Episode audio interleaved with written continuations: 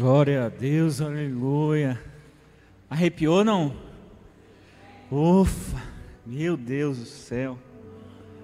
Nós temos que ir para Hollywood, não vai ter jeito. Não vai ter jeito. Hollywood que nos espere. Já pensou? Eu aposto no Davi, tá? O, o Adão ali é a minha aposta por enquanto. Novela da Globo não dá, né? Deixa eu ver uma um filme aí, né? Um filme, né, né? Algum, alguma coisa assim. Minha aposta é nele. Glória a Deus. Até onde Jesus pode nos levar, né? Até onde o Senhor pode nos levar. Vai nos levar. Glória a Deus. Eu estava brincando com o pastor Rob hoje, porque nós batizamos 120 pessoas, né? Hoje, mais ou menos. E que se a gente seguir a ordem bíblica, o próximo batismo tem que ser 3 mil, né? Estão ligados? Porque a igreja começou com 120 no cenáculo, depois agregou mais 3 mil. Então nós temos muito trabalho a fazer aí, né? Glória a Deus. Boa noite, boa noite para você que está em casa. Não esquece de dar o joinha aí, coloca o link no grupo da família. Divulga a gente aí que o pessoal trabalha bastante. O audiovisual dessa igreja é maravilhoso, inigualável. É impossível que esse audiovisual, essa unção que caiu sobre nós, não vai influenciar esse Brasil. É impossível, não tem como, é impossível. As pessoas vão vir aqui para saber como a gente faz, todas as coisas que a gente faz. E glórias a Deus por isso, né? O Senhor é que deseja nos dar isso e a gente recebe. Hoje eu tenho uma alegria no meu coração, né? Tem duas irmãs aí maravilhosas na igreja, a irmã Maria e a irmã Esther. Ô vó, fica de pé para eles te conhecer. Vocês, vocês já ouviram falar na irmã do Coque? Olha só. Essa é um exemplar da irmã do Coque. 81 anos na casa do Senhor, servindo o Senhor, orando, chorando. Ela veio com meu avô, mas o avô já arrumou uma igreja para pregar. Aí veio ele e ela para ver a minha casa que Jesus me deu. Aí ela se alegrou, ela disse: Meu Deus, quanto eu orei por essa casa. Aí tem a mamãe, né, mamãe? Fica de pé. A mamãe não é irmã do coque, que a minha mãe é uma pessoa moderna, né? Olha a roupinha dela. Olha o cabelo. A minha mãe é, é quase, é quase de comunidade, quase. Está terminando gastronomia, ela já fazia uma comida gostosa, mas aí ela decidiu que não é uma pessoa conformada, né? É a inspiração da minha vida aí, daí ela decidiu fazer uma faculdade, está terminando a faculdade de gastronomia, vai ser uma chefe formada. Já entrou no ENTA, né, mãe? Isso, então os irmãos aí que já entraram no ENTA, né? Que já conseguem andar de ônibus free, né? Nem paga mais o ônibus para andar. Dá para fazer faculdade ainda, dá para estudar. A palavra de Deus diz, né, que os vossos velhos sonharão sonhos. Os vossos velhos sonharão sonhos. Deus tem uma palavra para você essa noite. Deus tem uma palavra para você essa noite. O título da mensagem hoje é Por que você não consegue profetizar? Nós estamos no mês do profetize, o tema desse mês é profetize. Eu não sei se você já percebeu, mas esse é um verbo imperativo, né? Aí não sei se tem professor Pasquale aí para entender o que, que é isso, né? Mas é um verbo imperativo, ele está te mandando. É assim que Deus faz com a gente, né? Deus sempre usa verbos imperativos com a gente, né? Ele está dizendo faça. Então ele está dizendo assim, ó, profetize. Esse tema é um, uma ordenança para você. Profetize. Só que às vezes a gente vai transformando ele num substantivo, né? Num nome, no tema de um culto. Ele não é um substantivo, ele é um verbo imperativo. Todas as ordenanças do Senhor são dessa maneira, né? Ela, ele, ele, ele fala já no, né? ele diz assim, ó, haja luz. E quando ele fala esse verbo imperativo, a luz acontece. Então o Senhor está nos direcionando, o Senhor está nos encorajando. Mas o Senhor trabalhou essa semana no meu coração porque, apesar de todo esse movimento, apesar de nosso pastor ser um homem de destino, um encorajador por natureza e por dom do Senhor, há muitas pessoas que às vezes não conseguem. Há muitas pessoas que às vezes o coração é travado para fazer boas declarações, para fazer declarações de fé, para profetizar, para declarar sobre as suas vidas. E aí o Senhor ficou essa semana trabalhando no meu coração a respeito desse tema e a respeito de compartilhar com os irmãos uma palavra de redenção, uma palavra de, de reflexão para você compreender, porque muitas vezes você vê pessoas profetizarem e você não consegue. E não é porque você não consegue falar, é porque parece que a profecia não sai da sua boca, parece que há alguma coisa que trava. Então eu espero que essa mensagem, os cinco pontos que eu vou falar para você a respeito disso, transformem o teu coração, redimam a tua alma, para que você saia daqui com o teu coração em chamas e encorajado para profetizar sobre a sua vida, para entrar, para desfrutar do ambiente dessa igreja para pegar aquele teu caderninho do profetize e colocar tanta coisa lá, e aí chegar e mostrar para o pastor Rob e dizer, pastor, ano que vem faz o caderno um pouquinho maior, porque eu estou profetizando tanto sobre a minha vida que esse caderno aqui só não dá.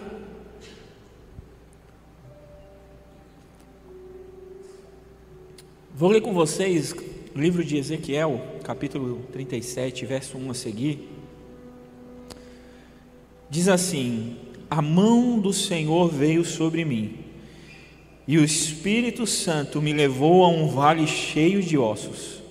Ele me conduziu por entre esses ossos que cobriam o fundo do vale, espalhados por toda parte e completamente secos.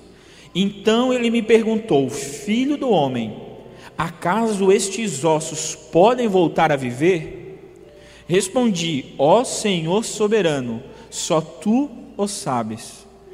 Então ele me disse: profetize a esses ossos e diga: Ossos secos, ouçam a palavra do Senhor. Assim diz o Senhor soberano: soprarei meu espírito e os trarei de volta à vida.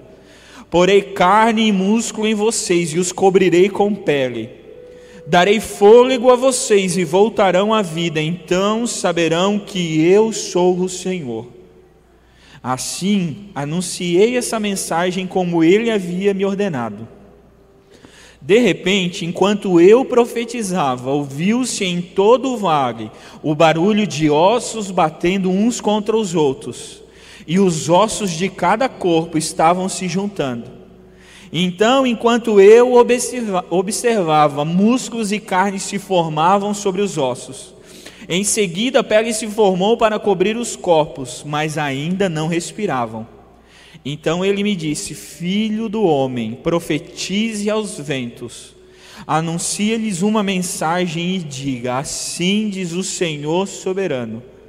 Ó fôlego, venha dos quatro ventos Sopre nesses corpos mortos para que voltem a viver.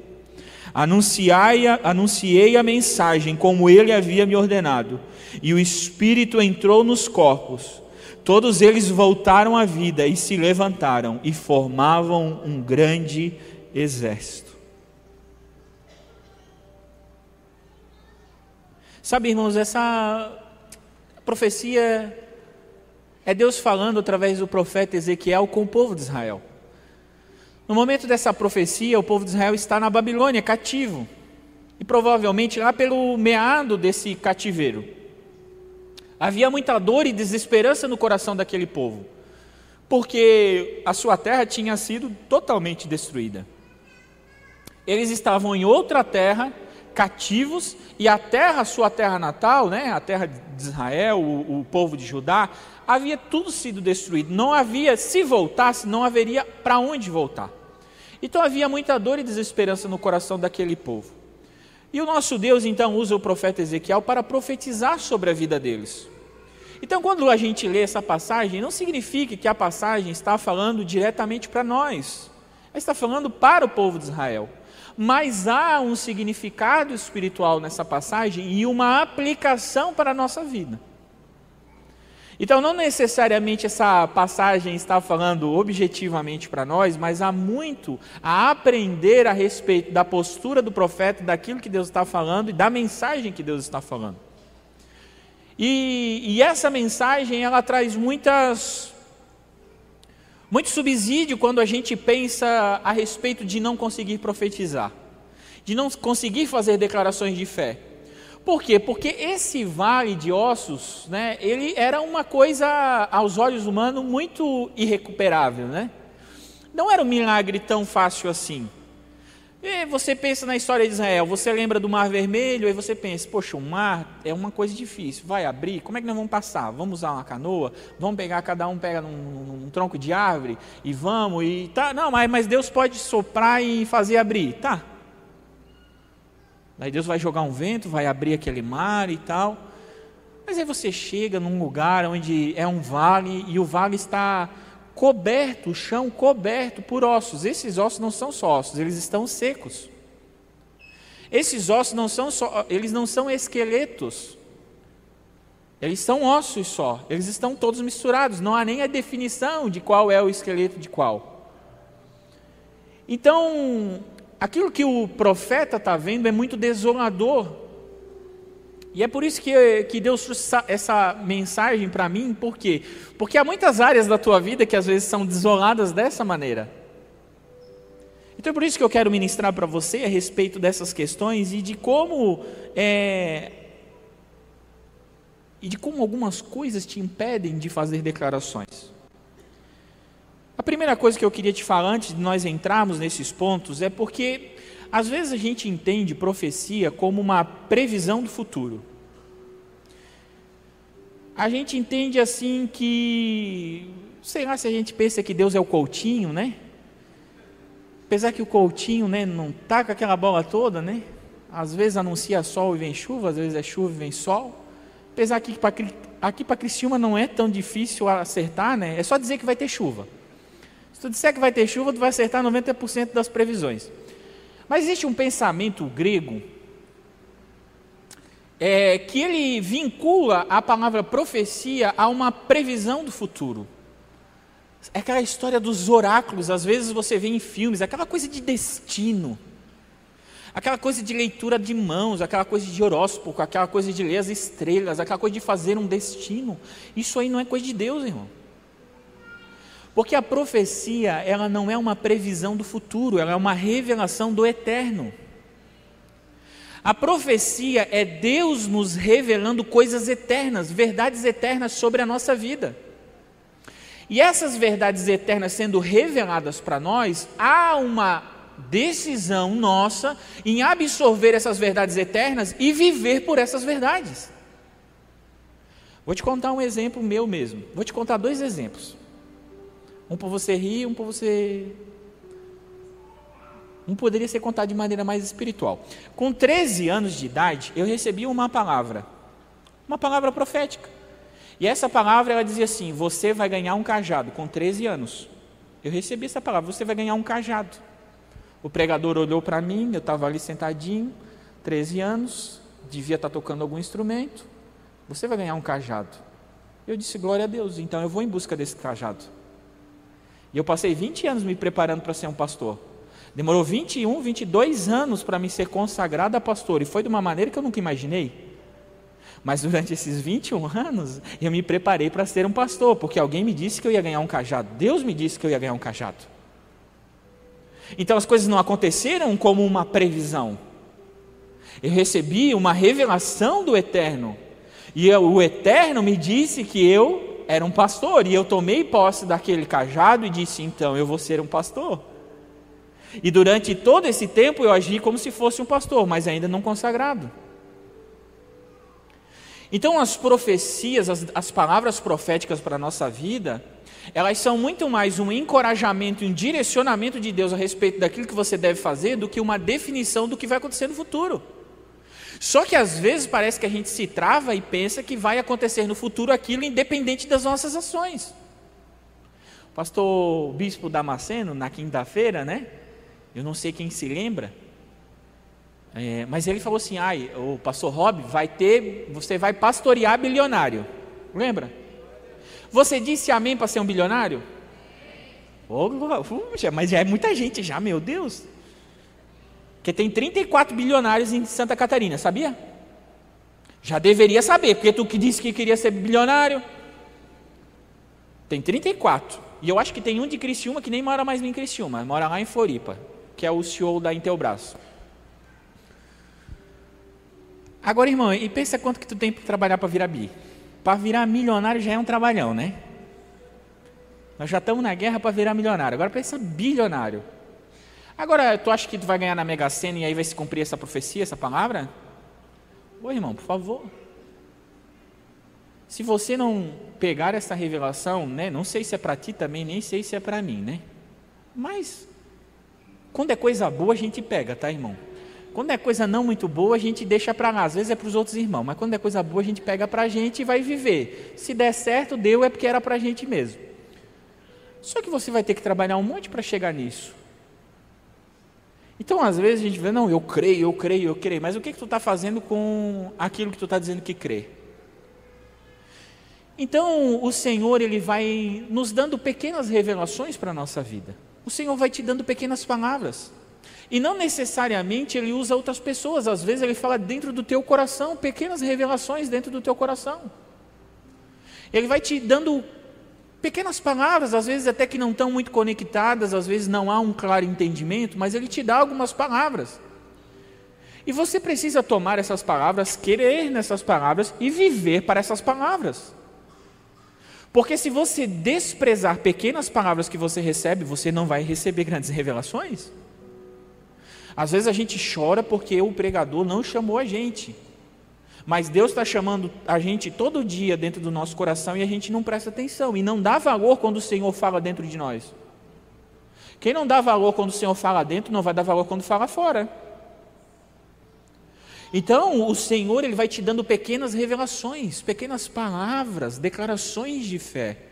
Às vezes é um irmão que dá uma declaração de fé sobre a tua vida, um encorajamento, outro irmão, uma pregação, ou Deus abre a, a, você abre a palavra de Deus e alguma coisa pega assim muito profundo no teu coração. E aí essas pequenas coisas, elas precisam ser alimentadas por você. Você precisa dar valor a pequenas revelações que o Senhor te dá. Sabe? Porque senão você sempre fica pensando em grandes revelações que nunca vão chegar. Nunca vão chegar. Por quê? Porque Jesus ele falou, né? Ele diz assim: você precisa ser fiel no pouco. Aí eu te coloco sobre o muito. E o Senhor não dá um mapa completo. Uma previsão de futuro que a gente gosta de ter é um mapa completo. Entende? Às vezes você quer um mapa completo, você não vai ganhar um mapa completo. Você não vai ganhar esse mapa completo. Às vezes você quer, pode acontecer, tá? Mas assim, na maioria das pessoas não acontece. Você, ah, eu quero casar. Ai, Jesus, me mostra qual é a pessoa. Já pensou se Jesus te mostra, tu casa e depois separa, tu vai botar a culpa em quem? Irmão, Jesus não é bobo, irmão. Ele vai te guiar, vai te direcionar, vai te dar sabedoria, né? Vai te colocar, né, nos lugares certos. Ele vai te ajudar nisso aí, nesse processo. Mas para de pedir para Deus uma previsão de futuro. Não é isso que o Senhor tem para você, uma previsão de futuro. O Senhor tem pequenas revelações a respeito daquilo que tu és.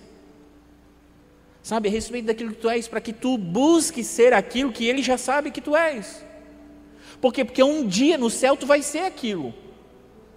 Um dia, quando a gente chegar no céu, se tu não conseguir aqui na terra cumprir a metade das revelações que tu recebeu de Deus, pode ter certeza que no céu as, todas as revelações que o Senhor já tinha te dito vão ser perfeitas. Só que aí nós já vamos estar no céu.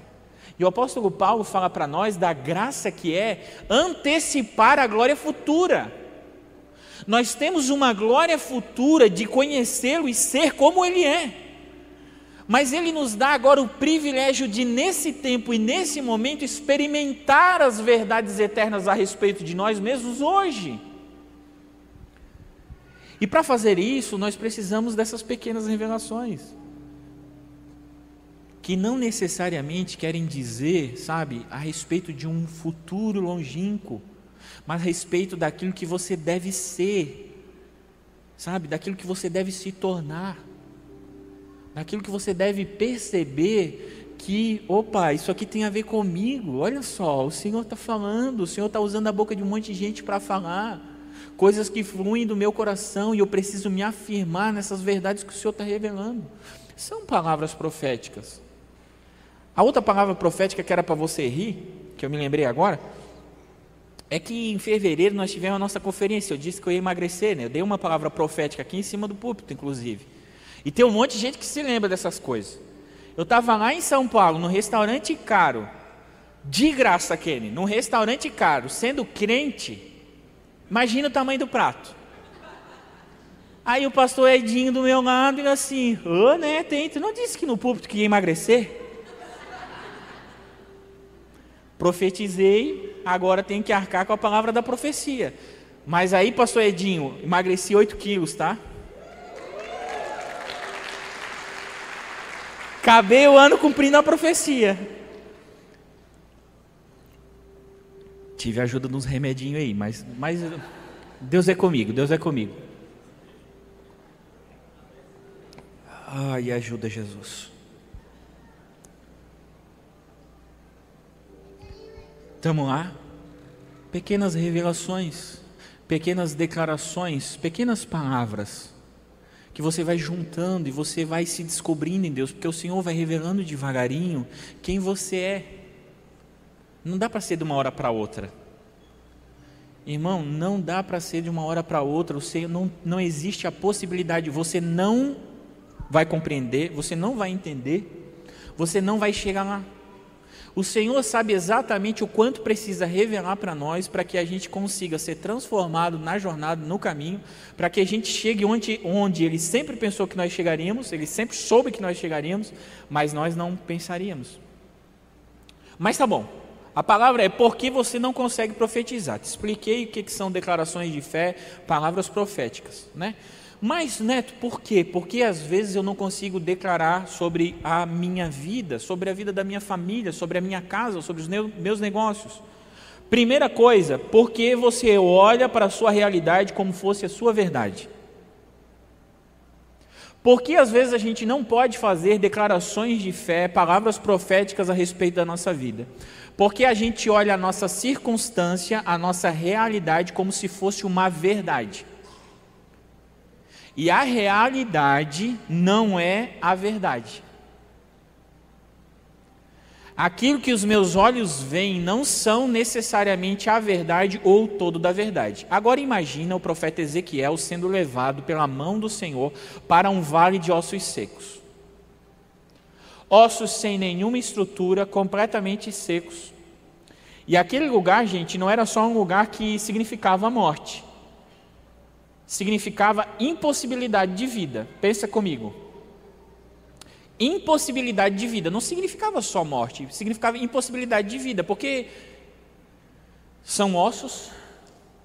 Até ali não havia nenhum milagre bíblico a respeito de alguém ser restaurado dos ossos. Teve três ressurreições, né, com Elias, com Eliseu, ah, com os dois filhos da viúva e com o soldado jogado na cova de, da, da cova de, de Eliseu, mas não houve nada igual aquilo ali. Então não havia só um, um cheiro de morte naquele lugar, havia uma impossibilidade de vida. Só que quando o profeta vai e é levado por Deus, e parece que Deus quer testar o coração dele, Deus faz uma pergunta para ele. Gente, era só para ele profetizar, mas Deus faz uma pergunta para testar o coração dele para nos ensinar. Deus diz assim: Ô Ezequiel, por um acaso podem esses ossos voltarem a viver? Ezequiel, podem esses ossos voltarem a viver? E o Ezequiel, um, homem extremamente sábio, compreendendo o poder da profecia, ele joga na conta de Deus. Ele diz: Senhor, tu sabes. Quem sabe se fosse algum de nós, diria assim: Pô, Deus, tá brincando, né? Deus, o que é que tu está querendo me ensinar aqui? Tu sabe que não dá, né? E Ezequiel ele é muito sábio, porque ele, ele, ele, ele retorna a pergunta para Deus. Ele tinha a certeza no coração dele que impossibilidades não estavam na conta dele, estavam na conta de Deus. Então, por que, que às vezes a gente não consegue profetizar? Porque a gente começa a olhar as circunstâncias da nossa vida, o estado que a gente se encontra, a realidade que a gente vive, e pensa que a verdade é essa realidade, que não existe outra realidade para a gente viver, não existe outro, outra, outra estação para a nossa vida. E aí, olhando essa realidade agora, eu não consigo declarar a verdade de Deus para a minha vida. Só que Ezequiel é muito sábio, porque ele diz: Senhor, tu sabes, é tu que sabe tudo, tu és o soberano. Então, por que, que às vezes a gente não consegue profetizar? Porque em fazer declarações, a gente está olhando a estrutura da nossa vida. A gente está pensando em algumas áreas da nossa vida e está dizendo: olha, está igual, não está nem estruturado. Não dá nem para chamar disso. Sabe quando você tem um negócio que na verdade nem dá para chamar de negócio, você tem vergonha de chamar de negócio porque não tem uma estrutura de negócio? Aí o pessoal se chama de empreendedor, né? Quando não é estruturado o negócio, aí o pessoal chama de empreendedor, que também é um nome bonito para quem não é estruturado. Né? Começa de qualquer forma, não consegue estruturar, daí chama de empreendedor. Quando consegue estruturar um negócio, aí chama de empresário. Então, às vezes, você tem um negócio que não é estruturado, e aí você, às vezes, não consegue dar declarações de fé, por quê? Porque não tem uma estrutura. Imagina, o cara olha, não tem nenhum esqueleto formado. Porque se visse um esqueleto ali, daí está vendo o crânio, né, as costelas, né, está vendo todo o osso, pode dizer, ah, está aqui, está formadinho, né, pode ser que Deus faça alguma coisa aqui. Não, não. Ezequiel não está vendo estrutura nenhuma. Então há áreas da tua vida que elas não estão só secas, elas estão sem estrutura, elas estão totalmente quebradas, elas estão degradadas. Mas você não pode olhar para essa circunstância essa realidade como se fossem a verdade de Deus para a sua vida. Por quê? Porque senão você não vai conseguir profetizar sobre elas. Sabe que existe coisas. Ah, não, esse é outro ponto, deixa para lá. Ponto 3. Ponto 2. Por que, que você não consegue profetizar, declarar sobre a sua vida? Você se conformou com a situação que vive. Sabe por que às vezes você não consegue dar declarações de fé sobre a sua família? Porque se você se conformou, você tomou a forma daquela situação. Você está conformado. Você disse: Cheguei aqui, aqui está bom, não quero mais, aqui está bom. Aí você fala assim: ó, Não, neto, mas eu sou um homem simples, eu sou uma pessoa simples, isso aqui está bom. Conformado. Falou que é simples, é conformado, irmão. Falou que é simples, é conformado. Porque dá para melhorar o casamento, dá para melhorar a família, dá para melhorar o emprego, dá para melhorar a casa, dá para melhorar a vida na igreja, dá para melhorar tudo na tua vida. Tudo dá para melhorar. Ah, mas eu sou simples. Sim, dá para ser rico simples. Dá para ser bilionário simples. Também não precisa ser complexo. Tudo nessa vida dá para continuar simples. Mas às vezes a gente é conformado. E um conformado não consegue profetizar. Por quê? Porque não consegue pensar no novo. Porque o apóstolo Paulo diz assim: transformai-vos, não vos conformeis com este mundo, não vos conformeis com este mundo, mas transformai-vos pela renovação da vossa mente. Então, olha só, todo conformado lá no fundo é um descontente. Isso é triste dizer. Não estou brigando contigo, tá? É só uma descrição do ato. Quando você se conforma com uma situação dentro da tua família, dentro do teu casamento, quando você se conforma com uma situação dentro dos teus negócios, dentro das tua, dos teus relacionamentos, você é um descontente. Você é um descontente. Não há contentamento, há conformidade. Porque pensa assim, ó, ai, mas o que eu tenho já está bom. E se Deus tirar tudo que você tem agora, você vai ficar contente? Se você diz que você é uma pessoa simples e o que você tem hoje já basta, e se Deus tirar tudo que você tem, você vai continuar contente, como o pastor Elton citou aqui o apóstolo Paulo? Não, você vai ficar descontente, porque estava muito bom e muito gostoso aquela conformidade. Você já estava na forma certinha, você já sabe, já é previsível. A vida já fica previsível e todo mundo gosta de previsibilidade. Ninguém gosta de, de não saber o amanhã. Todo mundo gosta de previsibilidade. Isso não é pecado necessariamente. Mas conformismo é pecado. Porque se você se conformar, você não vai, com, com, é, você não vai experimentar a vontade de Deus, a nova vontade de Deus para a tua vida. Porque o conformismo, ele não deixa que o novo entre na tua vida. E ele te deixa descontente. Às vezes você não sabe agradecer pelas coisas, não é porque você é ingrato, é porque você é conformado.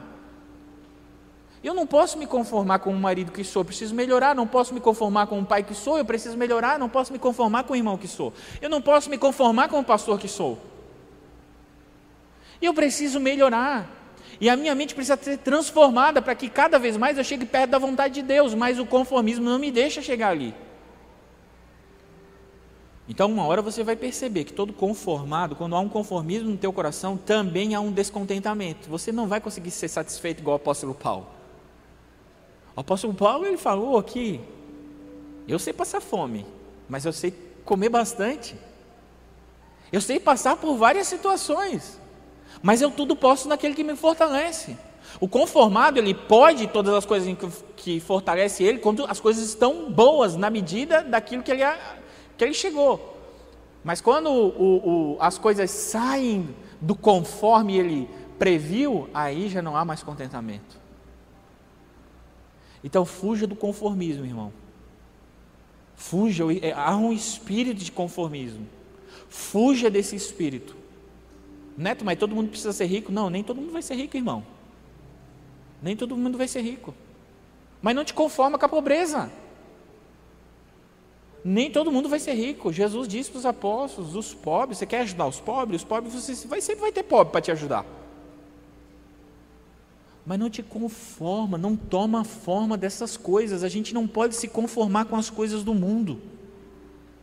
Sabe quem que se conformou? O homem que ganhou um talento, daí ele, ele enterrou aquele talento. E aí sabe o que, que o, o, o Senhor fez? Ele arrancou o talento daquele e deu para aquele que ganhou mais. E jogou ele no inferno. Então, conformismo, irmão, leva a gente para o inferno, ou torna a nossa vida um inferno. Oi, estou brabo hoje.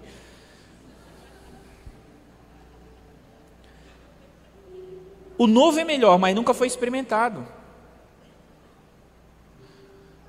Você precisa entender o negócio. Ninguém busca o novo por causa de um sentimento. Ninguém vai em busca da novidade por causa de um sentimento, apesar de às vezes parecer isso. Porque às vezes você olha para algumas pessoas e pensa, ah, mas já nasceu assim, já nasceu inconformado. Não, irmão, ninguém nasceu inconformado. Ninguém nasceu inconformado. Mas às vezes a pessoa vai, vai percebendo, vai compreendendo na vida dela que a conformidade faz ela não conseguir experimentar mais de Deus e ela precisa ficar ser inconformada. Você tem que se conformar, mas você precisa ser contente. Mas você precisa se conformar. Mas você precisa ser satisfeito. Dá para fazer as duas coisas juntos, apesar de às vezes você não pensar que dá. Você pode ser uma pessoa inconformada, mas ainda assim dá glória a Deus o dia inteiro pelo emprego que tem, mas você é inconformado com o emprego que tem. Você ora de manhã e diz: Jesus, muito obrigado desse emprego, mas me tira desse emprego. Aí no outro dia você, Jesus, muito obrigado pelo trabalho que eu tenho, mas me tira desse trabalho. Eu não aguento mais. Irmão, está tudo bem? Você está inconformado com o seu trabalho. Mas você está contente, você está agradecendo a Deus. É Ele que traz o dinheirinho para comer, para beber, para comprar aquela roupinha que você gosta. Então o novo, gente, a gente não experimenta, porque é novo. Pensa bem, o novo é novo, a gente nunca experimentou.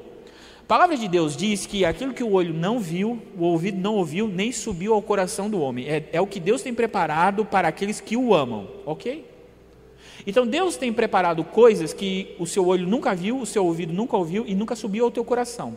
Logo, você nunca vai ter um sentimento por aquilo que você nunca viu. Como que você vai ter um sentimento por aquilo que você nunca viu? Como é que você sabe que é gostoso aquela comida que você nunca comeu? Então, só inconformados conseguem ir em busca de algo novo porque eles entendem que o novo sempre traz coisas que vão transformar o pensamento dele. Já viu aquelas comidas chique? Vê, quase todo mundo já viu, né? Porque no Rios hoje tem todo mundo fazendo um monte de comida. Aí você tenta fazer em casa, nunca dá igual, né? Só biscoitinho de Natal mesmo. Biscoitinho de Natal pode fazer que a receita é dá certinho. Aí você fica vendo aquelas coisas assim, você tenta reproduzir em casa e aí, aí não dá certo. Aí você experimenta, não fica bom, você diz assim, é ruim. Você é movido por sentimentos para o novo. Ninguém pode ser movido por sentimentos para ganhar o novo. O novo você tem que ir sem sentir nada. Sabe a formiguinha? Não estou sentindo nada. Para experimentar o novo de Deus para a tua vida, não, não é sobre sentimento. Agora, depois que você estiver no novo, irmão, aí vai encher o teu coração de sentimento. Aí é igual aquela roupa, sabe aquela roupa que tu vai lá na loja? Parece que eu sempre oro, tá? De fé mesmo, estou falando a verdade. Em pensamento, eu fico pensando aqui, Jesus, prepara aquela camiseta para mim, porque é um trabalho, tem que ajustar aqui, aí tem que comprar maior e coisar, mas aí se compra menor não dá certo. E eu fico orando, Jesus, né? Prepara lá a camisa que é para mim comprar. Aí sabe quando você vai na loja e encontra aquela roupinha que ficou perfeita em ti? Você não estava sentindo nada. Aí você compra aquela roupa e depois você vem desfilar com ela na igreja. Aí você sente. A roupa nova, a roupa, o novo te traz sentimentos. Os, os sentimentos não te levam ao novo, mas o novo te traz sentimentos. Então o salmista diz: provai e vede que o Senhor é bom. Primeiro você precisa entrar no novo e provar do novo, e quando você provar do novo, aí você vai ver que Jesus é bom. Então, às vezes, você não alcança níveis de bondade do Senhor porque você não está indo para o novo. E por que você não está indo para o novo? Porque você está conformado. Terceiro ponto, por que, que você não consegue profetizar na tua vida? Você se culpa e acredita que precisa sofrer para aprender. Irmão, a religiosidade, ela tem uma influência demoníaca e ela traz culpa ao coração de muitas pessoas. E tem muitas pessoas que vivem muitos sofrimentos da vida que não são necessários e Deus não quer que você sofra. Mas por causa da culpa dentro do teu coração, e a culpa nos traz uma indignidade, quando a gente se sente culpado, a gente não se sente digno de desfrutar as coisas de Deus. Sabe? A gente se sente indigno, então a gente a gente não quer ir para o novo porque a gente se sente culpado e a gente prefere ficar no velho porque pelo menos o velho é o que serve para nós. E aí essa culpa vai gerando uma religiosidade dentro do nosso coração e a gente pensa assim, não, mas é porque eu tenho que sofrer mesmo. Não, irmão, quando Deus quiser fazer você sofrer, Ele vai fazer e Ele não precisa da tua ajuda para fazer você sofrer. Deus não precisa da tua ajuda para fazer você sofrer.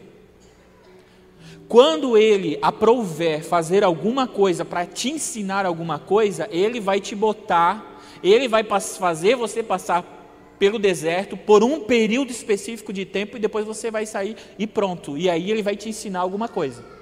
Mas tem irmão, por causa da culpa, que ele quer viver no deserto. Não sei se ele pensa que é João Batista, né? Quer, quer comer gafanhoto e mel silvestre? Não sei.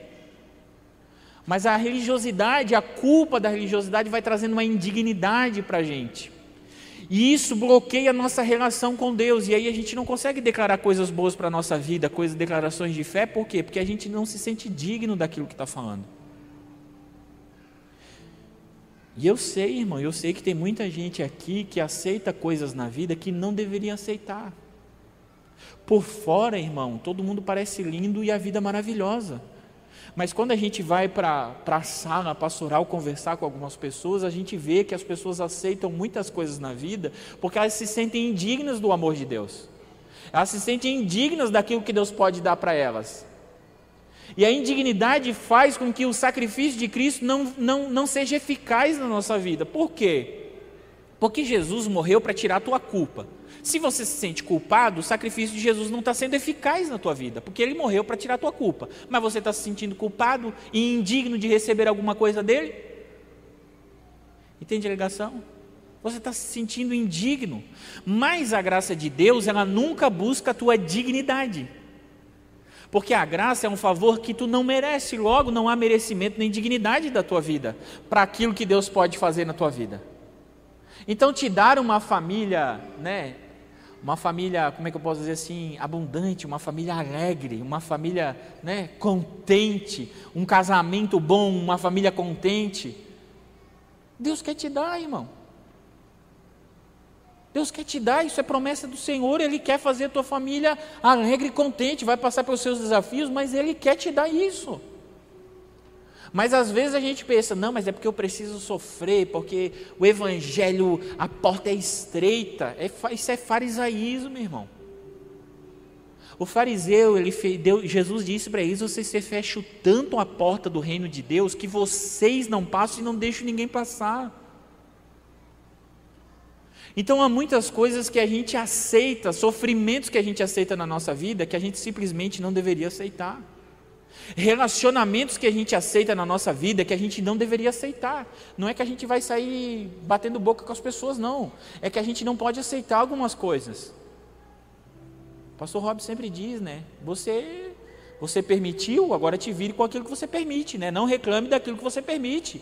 Então há muitos sofrimentos que não foi Deus que colocou, não foi Deus que permitiu, Deus não está te ensinando nada e tu pensa que está valendo a pena alguma coisa. E aí tu diz assim: não, eu estou carregando a minha cruz. Isso aí não é cruz. Isso aí é penitência. Isso aí é religiosidade.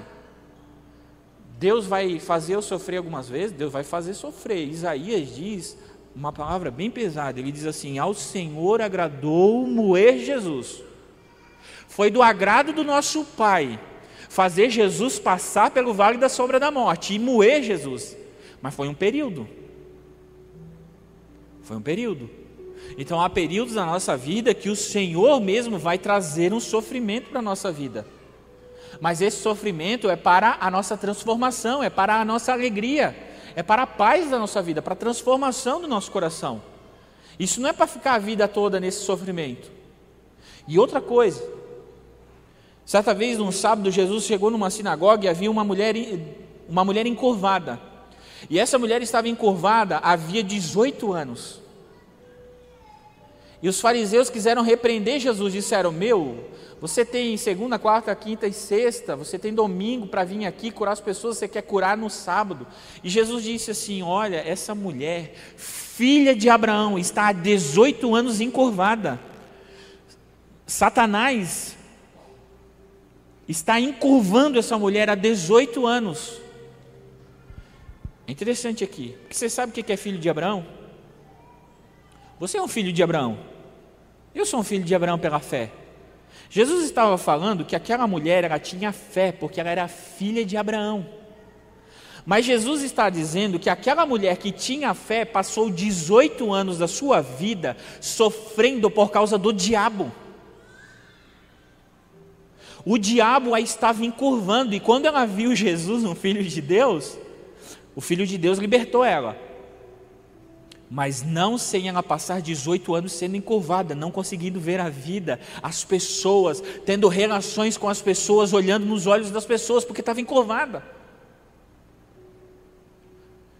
Sabe, a gente passou um período na igreja, não a igreja das nações, mas a igreja do Brasil, né, ela sempre passa períodos, e teve um período na igreja que tudo era culpa do diabo. Qualquer coisa era expulsar demônio. Tudo era culpa. O som queima, não é porque engataram o cabo errado, é porque o diabo queimou o som. Isso se prolongou por muito tempo. Daí, daqui a pouco, os pastores começaram a trocar o polo, porque daí, poxa, não dá para botar culpa no diabo. Mas daí pararam de colocar qualquer culpa. Aí o diabo ficou bonzinho e não tinha mais culpa nenhuma, e aí a culpa era toda nossa. Aí tudo de ruim que acontecia na nossa vida não era mais culpa do diabo, era a nossa culpa. Mas o diabo ele existe, apesar de do trabalho maior dele é fazer com que as pessoas pensem que ele não existe, ele existe e ele pode encurvar muitas áreas da tua vida. Há muitas áreas da tua vida que podem estar encurvadas pela ação de Satanás. Não é que o diabo tomou conta da tua família, da tua vida, não. Não é que ele entrou dentro de você, não, não, não, não. Mas há ações demoníacas para transformar e nos trazer sofrimentos que não nos ensinam nada, mas nos fazem sofrer. E a gente precisa do quê? De uma libertação. E a gente precisa do quê? De uma declaração. A gente precisa expulsar muitos demônios que assolam a nossa vida. Eu falei hoje no culto anterior, você já, já, já participou de uma guerra espiritual? Você já estava dormindo na sua cama, não conseguia se mexer, E aí fica aquela, é, é, é bem horrível, assim, que você está na cama, não consegue se mexer e você está numa guerra espiritual. Você fica lutando e parece que há uma opressão, e aí você tem que repreender em nome de Jesus, em nome de Jesus eu te repreendo. Parece uma coisa assim. Isso é uma guerra espiritual. Nós precisamos Efésios capítulo 5 fala das, no... 6 fala das nossas armas espirituais. Para a gente guerrear, nossa guerra não é contra carne e sangue, mas é contra principados e potestades. E há muitas áreas da nossa vida que estão encurvadas. E a gente não consegue declarar sobre elas, porque às vezes a gente acredita que aquele sofrimento tem que sofrer mesmo. Sei lá, quando a gente era criança, o pai da gente fazia a gente sofrer muito e a gente pensou: não, é, eu aprendo no sofrimento. Irmão, ninguém aprende nada sofrendo a não ser nunca mais querer passar por aquilo. Cuidado com essa religião de dor, irmão. Cuidado com essa religião de, de penitência. Cuidado com essa religião de que é o sofrimento que é o caminho. Às vezes, né, a gente tem dois caminhos, e aí um caminho é de sofrimento e o outro caminho é de bondade. E aí a gente pensa, não, isso aqui está muito bom para ser verdade. Aqui é o caminho de Deus. Que isso, irmão? Deus é pai, irmão. Deus é pai. Não busca sofrimento. Não, eu, Neto, é porque eu gosto de me colocar em lugares de desconforto. Tá bom, irmão, nos negócios tu faz isso, mas na tua vida não faz. Porque quando Deus está fazendo vaso, quando o oleiro está fazendo vaso, o vaso vai quebrar. Tu já tem tanto para sofrer, irmão. Já tem tanto conflito dentro do teu coração. Para que tu está buscando mais sofrimento? O sofrimento não te traz dignidade. Meu Deus, o nações já chegou? Sofrimento não te traz dignidade nenhuma. Não é porque você sofreu que você merece. O reino de Deus não é isso, irmão. Aqueles trabalhadores da última hora, eles ficaram, é, eles foram agraciados com o mesmo salário que os trabalhadores da primeira. E eles disseram, e os trabalhadores da primeira hora, que trabalharam o dia inteiro, chegaram: oh, que isso? Isso é, tu és um, um, um senhor injusto, porque tu está pagando a mesma coisa. Não, quanto que foi combinado contigo? Nós vamos sofrer, vamos sofrer. Mas sofrimento não traz dignidade, não. Não traz dignidade para a nossa vida.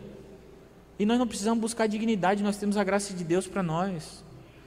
A graça de Deus é o amor do Senhor que traz a, a, graciosidade para Ele, e a graça é favor não merecido. Então, por que, que às vezes eu não, eu não consigo profetizar, declarar coisas boas na minha vida? Porque há muita culpa, e você acredita que precisa sofrer. Quarto ponto, estamos terminando. Quarto ponto, por que, que eu não consigo profetizar? Porque você quer acreditar quando deveria confiar. Olha só que interessante. Por que, que às vezes você não consegue profetizar e declarar coisas boas na sua vida? Porque você olha as circunstâncias e você quer acreditar que é possível, para aí então declarar. Ou seja, não há uma confiança em Deus que Deus pode fazer. Você quer só acreditar. E diz o irmão de Jesus, o Tiago, lá no seu livro, que os demônios, eles creem, eles não só creem, eles estremecem. Então, os demônios, eles acreditam mais em Deus do que nós, mas eles não confiam em Deus. Mas nós temos o privilégio de confiar em Deus. Hoje de manhã, falando sobre o batismo, eu falei que o batismo é um símbolo, né? E em uma das explicações eu falei assim: quando você estiver na piscina, que a gente te deitar, você precisa confiar que você vai estar na mão dos pastores e te soltar para que a gente te mergulhe na água. Não é acreditar. Não tem nada a ver com acreditar. Não, eu acredito no neto. Não, não precisa acreditar em mim. Você precisa confiar em mim, porque às vezes não vai haver demonstrações para você acreditar. Eu não sou bombeiro, não sou nadador, não sou mergulhador. Você vai acreditar que eu vou te jogar para baixo d'água e vou te levantar de novo? Não, você precisa confiar em mim. Em Deus é a mesma coisa. Às vezes você quer acreditar, você quer acreditar para poder declarar sobre a sua vida. Mas Deus está dizendo: você não precisa acreditar, você precisa confiar. Quando você não confia, você é incrédulo. Por quê? Porque você não tem fé. Então, fé não é acreditar nas coisas de Deus, fé é confiar em Deus e obedecer aquilo que Ele fala. Então, às vezes, ah, mas eu acredito, eu acredito, eu acredito. Legal. O ateu não acredita, você acredita, legal, tá, tá no, no polo invertido do ateu. Às vezes a gente é crente ateu. Porque só acredita, não confia em Deus. Qual é a causa da nossa ansiedade? A, a causadora número um da ansiedade do nosso coração. Você acha que é a crença ou a desconfiança de que as coisas não vão dar certo? Porque a gente só fica ansioso porque não confia em Deus que vai dar tudo certo com Ele. Não é porque a gente não acredita em Deus. Então, acreditar em Deus, irmão, todo mundo acredita. Nós precisamos é confiar. Então, por que eu não consigo declarar coisas sobre a minha vida? Porque eu estou buscando um objeto de crença. Deus não é um ídolo. Você acredita no Criciúma. Você acredita no Neymar. Você acredita no, sei lá, Cristiano Ronaldo. Em Deus você confia. Deus exige de nós a nossa confiança e a nossa obediência para que isso transforme a nossa fé. Então, às vezes, a gente faz de Deus um ídolo porque a gente começa a acreditar nele ao invés de confiar nele. É igual um relacionamento de marido e mulher, né? Que a mulher diz assim: Não, mas eu, eu acredito em ti. Aí o marido sai e vai lá para o futebol, ela manda uma mensagem: Estás aonde? Acredita, mas não confia. Entende? Está entendendo a diferença? Ficou claro? Às vezes você faz isso com Deus. Eu creio, eu creio, eu quero saber se tu confia. Deus, Deus, né? Eu não. Deus deseja saber e testar a tua confiança. E como é que se confia em Deus? Declarando coisas que são impossíveis de acontecer na tua vida. Sabe? É entregando tudo nas mãos do Senhor, porque não existe outras mãos que possam controlar todas as coisas. Logo, é confiando em Deus. Eu botei uma frase aqui que eu vou falar para vocês para ir para o último ponto, que é: o cristão que tem fé não precisa de otimismo. E não é porque o otimismo é, é ruim, o otimismo é bom, mas quem tem fé não precisa ser otimista. O pastor Rob sempre fala isso. Irmão, nós não estamos falando de otimismo. Ah, Neto, então eu preciso ser otimista com as minhas coisas, sei lá. Ai, a minha empresa vai crescer, meu casamento vai dar certo, eu sou otimista. Ai, eu sou. Ai, ele, é, ele tem o dom do otimismo. Não, irmão. Tem nada a ver com otimismo. Nós não trabalhamos com otimismo, nós trabalhamos com fé. E às vezes as más declarações da sua boca são incredulidade. Veja bem, Deus mutou Deus deu um mudo na boca de Zacarias, do pai de João Batista, Zacarias? Yes? Eu acho que é. Deus deu um mudo na boca dele, porque ele foi incrédulo. Entende? Ele foi incrédulo. Ele viu um anjo na frente dele e o anjo disse que ia nascer um filho. Não é que ele não acreditou, ele foi incrédulo, ele não confiou. Maria, por sua vez, não acreditou, mas confiou. Porque o anjo disse: Olha, Maria, tu vai ter um filho. A Maria assim: Olha, eu confio que eu vou ter um filho, mas eu não acredito, eu sou virgem. Me explica como é que eu vou ter. Aí o anjo explicou: Não, o Espírito Santo vai entrar sobre ti e vai germinar um filho no teu ventre, no teu útero. Entendeu a diferença? Então, às vezes a gente não acredita muito, mas confia totalmente. E às vezes a, a gente pensa que acreditando totalmente as coisas vão dar certo. Não é coach, irmão. Não é coach. Não é para você acreditar por acreditar. O demônio já acredita. Você tem que tomar um passo a mais do que o demônio. Você tem que confiar em Deus. E confiando em Deus, você vai deixar que o Espírito Santo te inspire a declarar coisas boas sobre a sua vida. Declarar coisas boas sobre a sua família. Quinto e último ponto por que, que às vezes eu não consigo profetizar e declarar sobre a minha vida? Porque você pensa ter uma vontade melhor que a do Pai. Existe alguma coisa dentro de você que faz você acreditar que a vontade, o desenho da tua vida que você já desenhou é melhor do que aquilo que o Pai tem para você.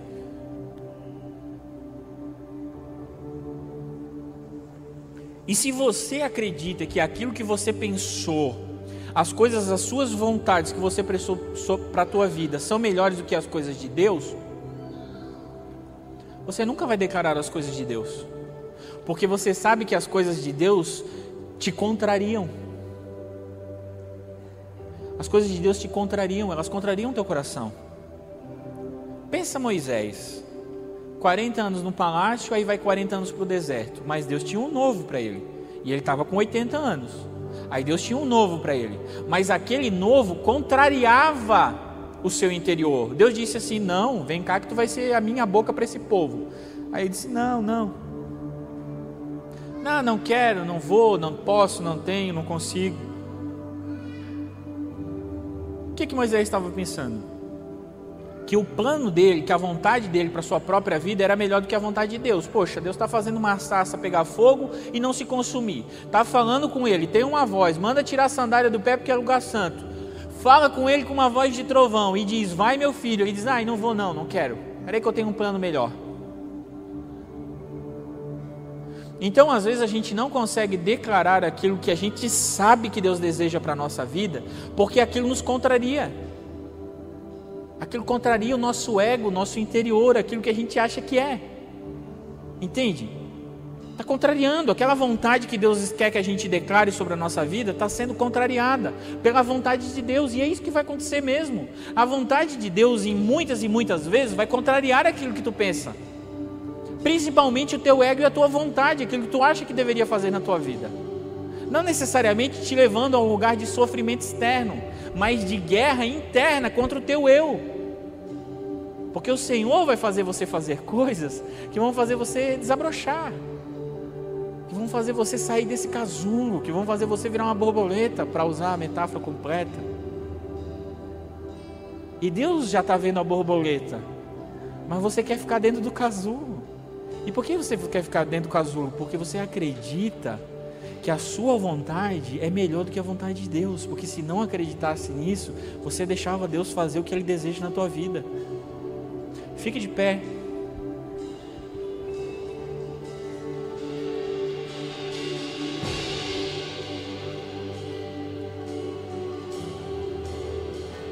O Senhor quer abrir a tua boca. O Senhor quer abrir o teu coração. O Senhor quer te encher de palavras boas. Feche teus olhos.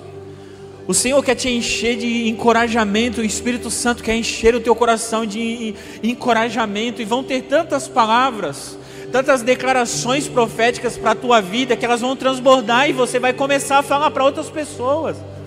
Você vai começar a profetizar para a vida dos teus irmãos, das pessoas próximas. Tamanho encorajamento tamanha unção de Deus sobre a tua vida. Mas, neto, há muitos vales de ossos secos, mas você vai receber a unção de Ezequiel. Você vai olhar para os vales da tua vida e você vai declarar sobre eles, confiando na palavra do Senhor que está sendo transbordada na tua vida.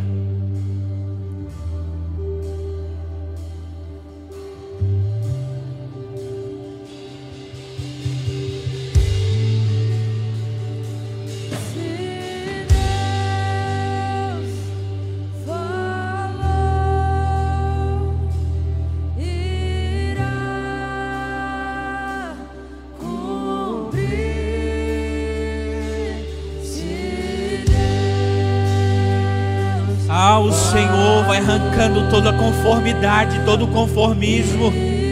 Ah, o Senhor chacoalha o teu coração. O Senhor desperta a tua alma.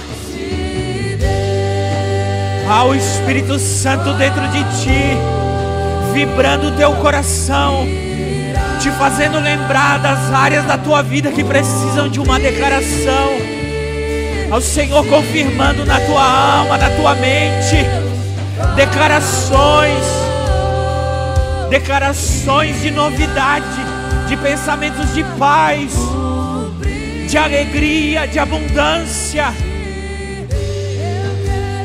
Vá profetizando sobre a tua vida, vai profetizando sobre a vida da tua família, sobre os teus filhos, sobre o teu casamento, sobre os teus negócios.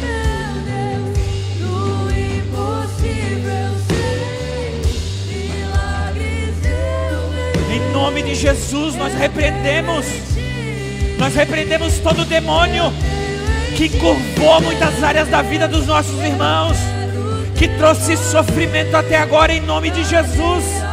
Seja repreendido, Satanás. Seja repreendido no nome de Jesus. Em nome de Jesus, a igreja do Senhor te repreende. A igreja de Jesus te repreende, Satanás. Que áreas da tua vida sejam endireitadas pelo poder do sangue de Jesus. O Senhor está aqui para endireitar áreas da tua vida.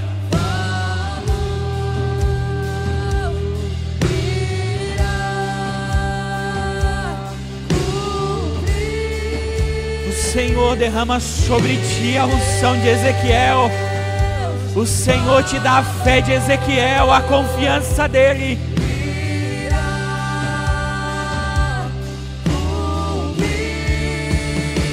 Senhor arranca todo sentimento de culpa, todo sentimento de indignidade.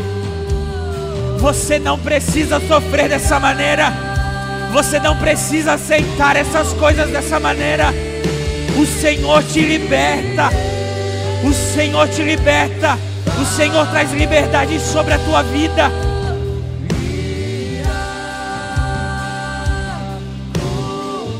Em nome de Jesus. Em nome de Jesus. Em nome de Jesus, a libertação. A libertação de Deus para a sua vida.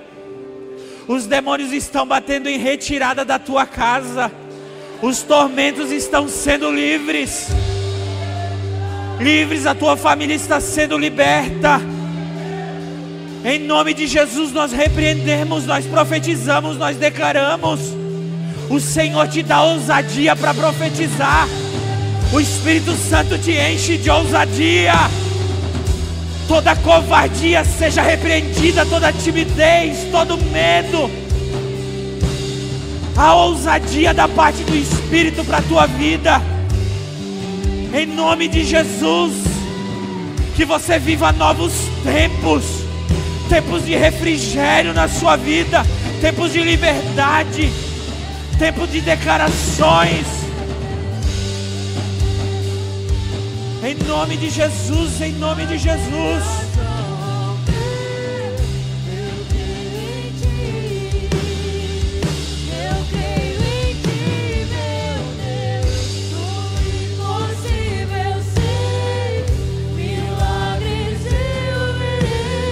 Há impossíveis de Deus para tua vida.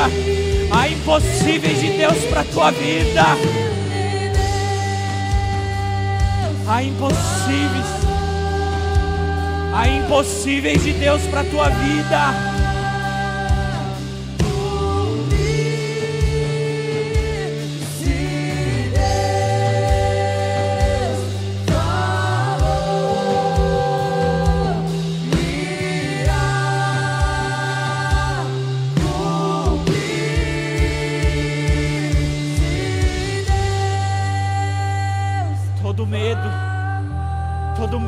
Te repreendemos, medo.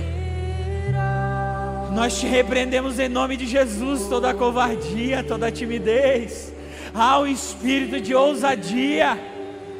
Nós estamos no mês da profecia, dos sonhos, das visões. Nós estamos no mês de guerra. Nós estamos no mês de guerras espirituais. Em nome de Jesus.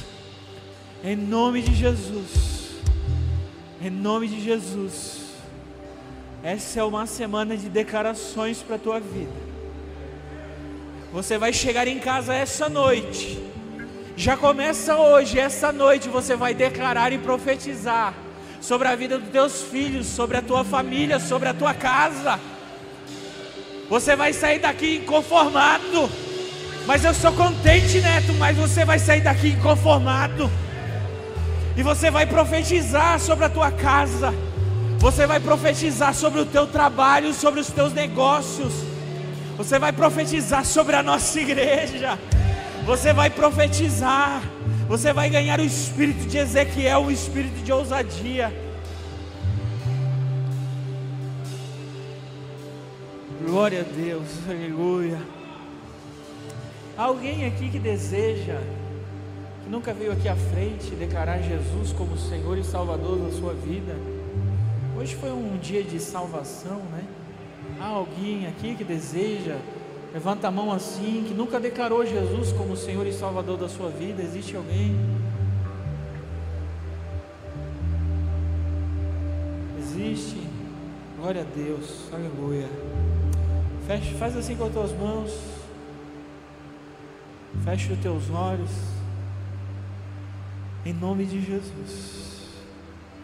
Em nome de Jesus eu abençoo os meus irmãos, os teus filhos, Pai, com um espírito de ousadia, com uma coragem que eles nunca tiveram, com uma intrepidez que eles nunca tiveram, com declarações de fé, Senhor, com profecias inspiradas pelo teu espírito com declarações a respeito da tua vontade, Senhor, não da vontade deles, da tua vontade, dos teus sonhos, dos teus pensamentos, Senhor, a respeito da vida deles.